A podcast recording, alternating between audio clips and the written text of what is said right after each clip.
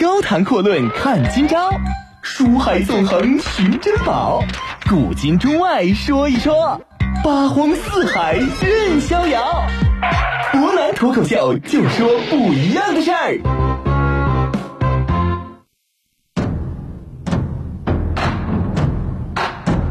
听众朋友，大家晚上好，欢迎您收听今天的博南脱口秀。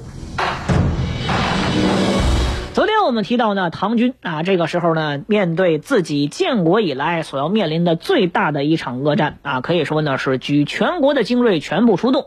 李世民呢带领的一路大军可以说表现是相当不错啊，毕竟呢人家运气好，所谓的天上天子啊，天可汗，后来的天可汗，这个肯定是，你看史书上写的话，他的表现呢必然也是跟一般人不一样。不管怎么着，人家睡个觉都能睡出跟一般人不一样的感觉来。比如说呢，蛇鼠救秦王这样一个故事和神话。当然呢，一路军这边是神话频出，但是另外两路军却遭到了现实的吊锤。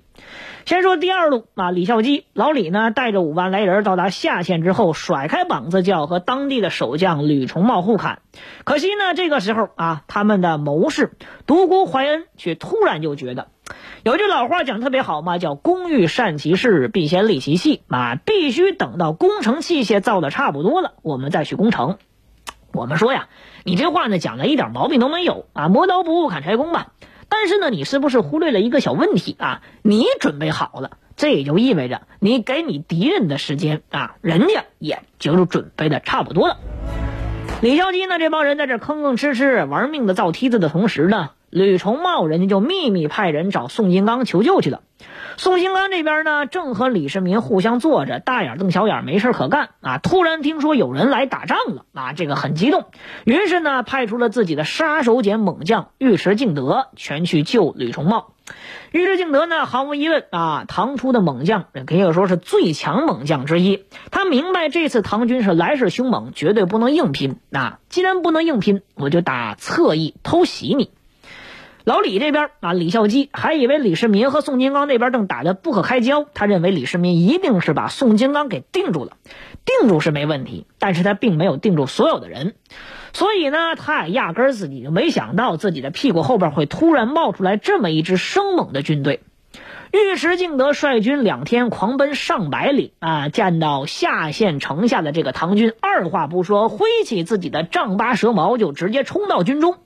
城中的吕重茂看到远处援军已来，也打开城门，亲率所有精锐直接杀向唐军。可以说，唐军这边正玩命造梯子，两下夹攻，唐军突然就大乱。尉迟敬德呢，可谓是如入无人之境，肆意来回砍杀。一战之下，唐军又一次创造了自己的悲惨历史，也是最丢人的历史，全军覆没。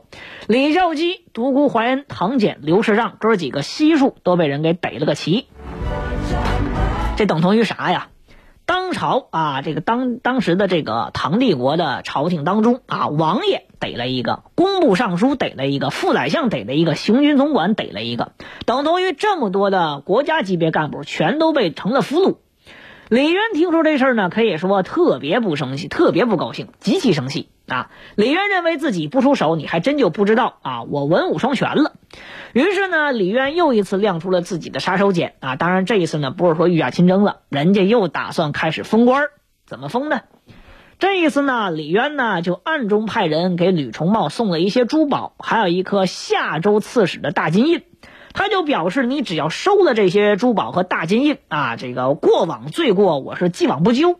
你杀了尉迟敬德，那你就是我大唐的第一功臣。没想到我们说呀，这个后来被自称为魏王的哥们儿啊，吕重茂，经这么一忽悠，居然就同意了啊。我们说呢，显然这哥们儿脑回路呢跟一般人就不太一样，而且最关键的是呢，吕重茂的这个动手能力啊，跟一般人也就不一样，跟他脑子一样不正常。为什么这么说？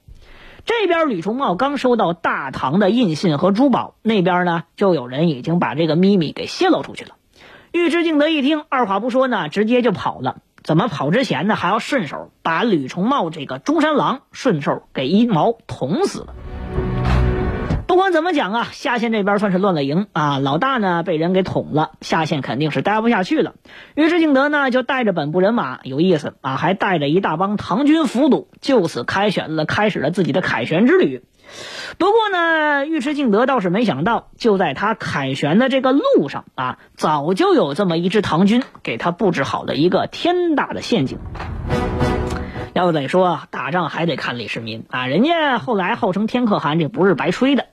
我们说呢，听说下线的唐军全军覆没之后，李世民就已经知道这尉迟敬德大概率呀肯定是会沾沾自喜，怎么办呢？他会轻而近敌，所以说他就一边派人到下县一带去打探消息，另外一边又派殷开山啊，殷开山伯南之前就说了，唐僧的亲外公。当然，唐僧这个人呢，历史上叫玄奘，这后后话啊。我们接着说呢，派殷开山和秦叔宝哥俩呢，率领一支部队，就埋伏在尉迟敬德凯旋而归的这个路上，说呀，尉迟老兄。雄赳赳，气昂昂，没跨鸭绿江，人家是到达美良川这一带的时候，就在他很高兴的进入群山之间的时候，殷开山啊和这个秦叔宝哥俩呢是各率一支精锐部队从两面蜂拥杀出，准备让尉迟敬德也尝一尝什么叫做全军覆没的感觉。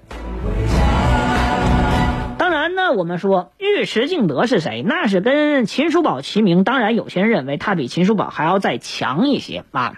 尉迟敬德压根儿就不怕，即使在这种情况之下，他居然能够组织起有建制的撤退。伯南之前说了，打仗最重要的一点不是讲怎么杀上去，而是你失败之后怎么样慢慢悠悠正常的撤回来。可以说呢，人家这一次啊，一场下来只是死伤了两千人左右。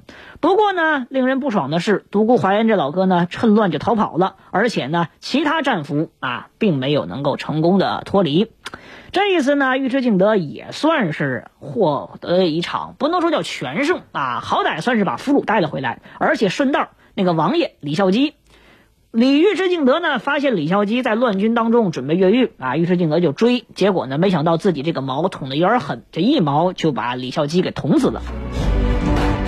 咱说另外一边啊，独孤怀恩呢跑回长安之后啊，这个李渊呢也没有怎么责怪自己这位堂弟，又让他带了一外来人，准备去协助第三路的秦武通殴打王恒本。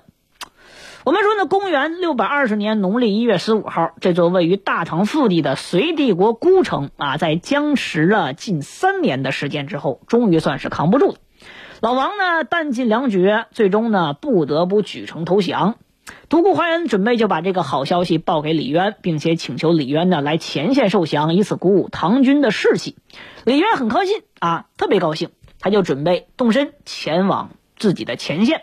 毕竟呢，现在我们说大唐和刘武周这边呢是僵持的，确实不太好打。如果说自己的现身能够引起士气的全线上涨的话，或许不失为翻盘的一种好办法。不过就在这个时候啊，一场专门针对李渊的刺杀行动已经是悄然展开了。有意思的是啊，想干死李渊的不是别人，恰恰就是这位他的这个，你可以说是堂弟，也可以说是表弟，这关系比较乱啊。独孤怀恩，当然呢，这事儿你追根儿还得怪李渊自己有毛病。先说独孤怀恩，人家是三朝外戚，他爷爷就是大名鼎鼎的独孤信。我们原来说过，这独孤信呢，三个女儿都不是一般人，一个是北周明帝的皇后，另外一个是隋文帝的皇后，另外一个就是唐高祖李渊的亲生母亲。李渊呢，当上皇帝之后呢，有一段时间这个心态很飘啊，五十多岁人。老是向这个独孤怀恩啊去炫耀啊，说你看你三个姑妈的儿子都当了一个皇帝啊，你说会不会以后轮到我舅舅就独孤怀恩他爸的儿子？一句老话就讲叫啥？说者无意，听者有心呐。独孤怀恩仔细一想，他觉得这个李渊说的还挺有道理。他七姑啊跟了谁啊？可以说这是很重要的一件事，人家跟了。著名的啊，我们说北周的皇帝北周明帝篡的是谁？篡的是他大姑父家的天下，他四姑父家的人又夺了他七姑父家的天下。你就说这个独孤家他乱到什么程度？我们说不用说呀，到最后到他这辈儿应该怎么着？也轮到他篡一下他四姑父的天下。所以说，啥叫听者有心？人就真的准备动手弄死他这个。既是表哥也是堂哥的李渊。于是呢，我们说呀，到后来的时候呢，这个独孤怀恩和姚君素还有王行本哥几个在河东互互殴啊，殴了一年呢，也没殴出个什么事儿来。李渊呢就下诏哼哼轰了他几次啊，把他给骂了个狗血喷头。于是呢，这个独孤怀恩呢就更生气，上头了，想杀他表哥。干脆他就找来自己的属下，有个哥们儿呢姓袁，叫袁君宝，大家一起密谋一下。当然呢，这个密谋还没有真正成型，他们在下县一带呢就被尉迟敬德给逮了个正着。刚好呢，这个袁君宝和唐俭还有刘师让哥几个又关在一个房间里边，日久生情，居然就成了无话不谈的好狱友啊！大家都是狱友嘛。于是呢，这个袁君宝动了邪念，想把这哥俩也拉下水，于是就把他们自己准备造反的事儿旁敲侧击的说了一下。说这个独孤尚书逃走啊，果真叫啥？叫亡者不死，亡者必将归来呀！唐俭和刘师长一听啊，吓了一大跳啊！但是人家作为呢在官场上摸摸爬滚打很多年的老油条，他知道现在能说啥，说啥没有用。你劝人家，劝人家自己也活不了。唯一能做的事儿就是先把袁君宝给稳住，然后再想办法给李渊传一条消息。但是办法哪那么好想啊？哥几个都被关着呢。于是经过几天的艰苦思考，他们终于有了一条计策。先说唐俭，唐俭呢准备找机会向尉迟敬德表示一下啊，我们哥几个经过几十天的劳动再教育啊，我们这些高级战俘全部都认识到啊，唐军以及贵军就是定阳军之间的这个差距。我们说仗再这么打下去，我们唐军啊，不能说他们，应该叫他们唐军肯定是大败亏输，定阳军必然获得天下。所以说呢，我们几个琢磨琢磨，决定啊，派个人回去劝一劝我们老大李渊，早识时务，早归天位，放弃河东，和定阳天子刘武周握手言和。要不就干脆啊，你直接拜人家为皇帝，也不失为一方之封侯，这是个好事儿。谈阔论看今朝，书海纵横寻珍宝，古今中外说一说，八荒四海任逍遥。湖南脱口秀就说不一样的事儿。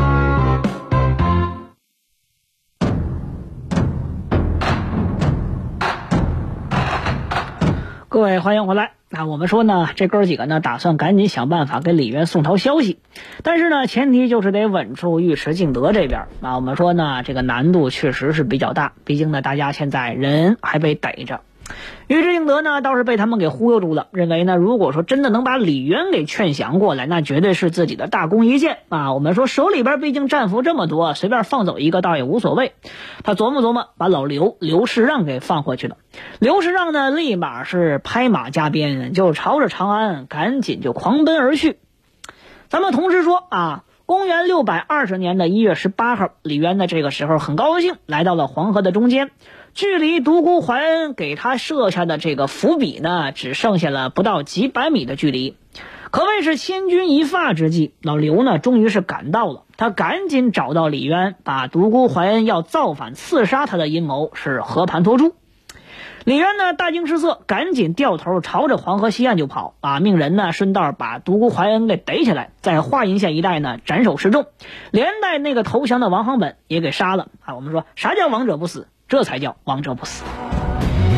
到此为止呢，我们会发现很有意思啊！本来说唐军这个仗打的是特别的不好，很糟糕啊，几场仗全都没赢。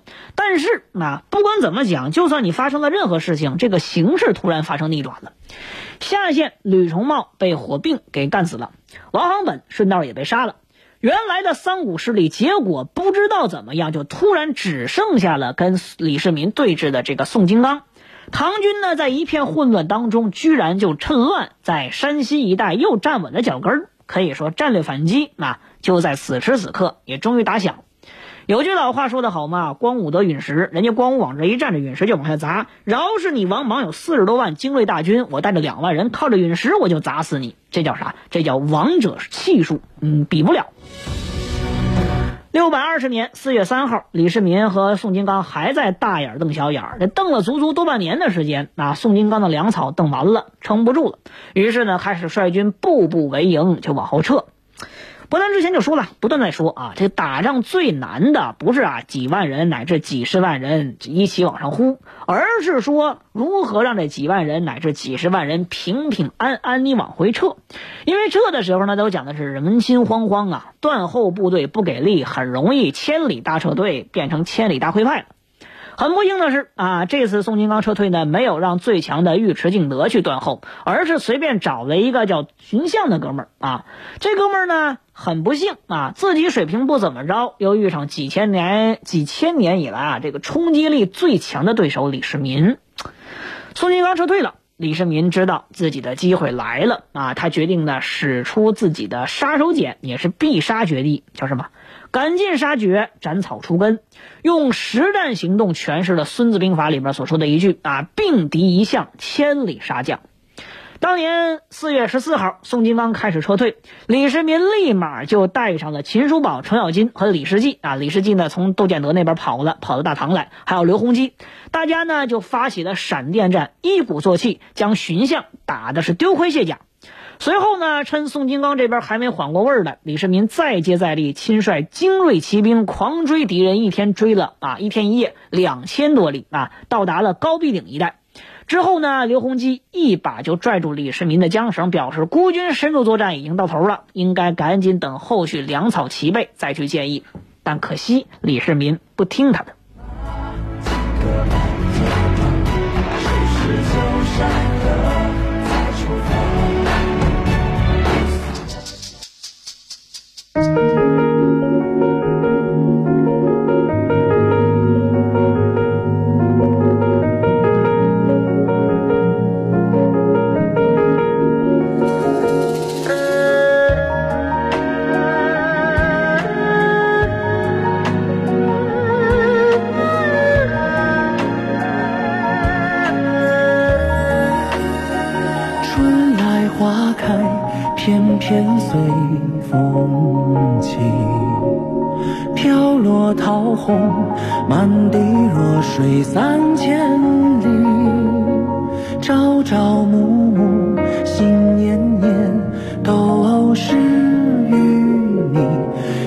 洒满天落红泥，花谢花开，偏偏不由己。不堪风起，雨落芳心归无期。人来人。